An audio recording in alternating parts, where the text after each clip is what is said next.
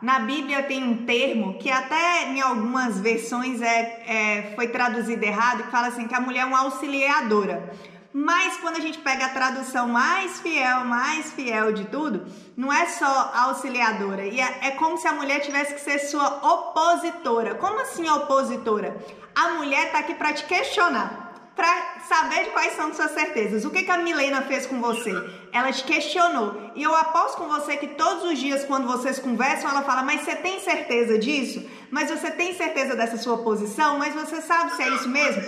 O papel da mulher é ser opositora. E por que, que eu tô te falando isso? Porque às vezes você entra num relacionamento acreditando que os dois têm que pensar igual. Mas o pensamento igual, uma pessoa já não precisava estar na relação. Porque só há crescimento quando tem pensamentos diferentes. Porque você vai falar assim, por que, que você pensa assim? E o outro vai explicar.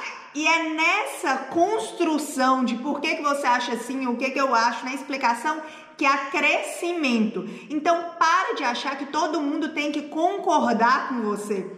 No relacionamento, o discordar também é crescer. O discordar é provar o valor da sua teoria, o valor do seu pensamento. Então, isso é crescimento.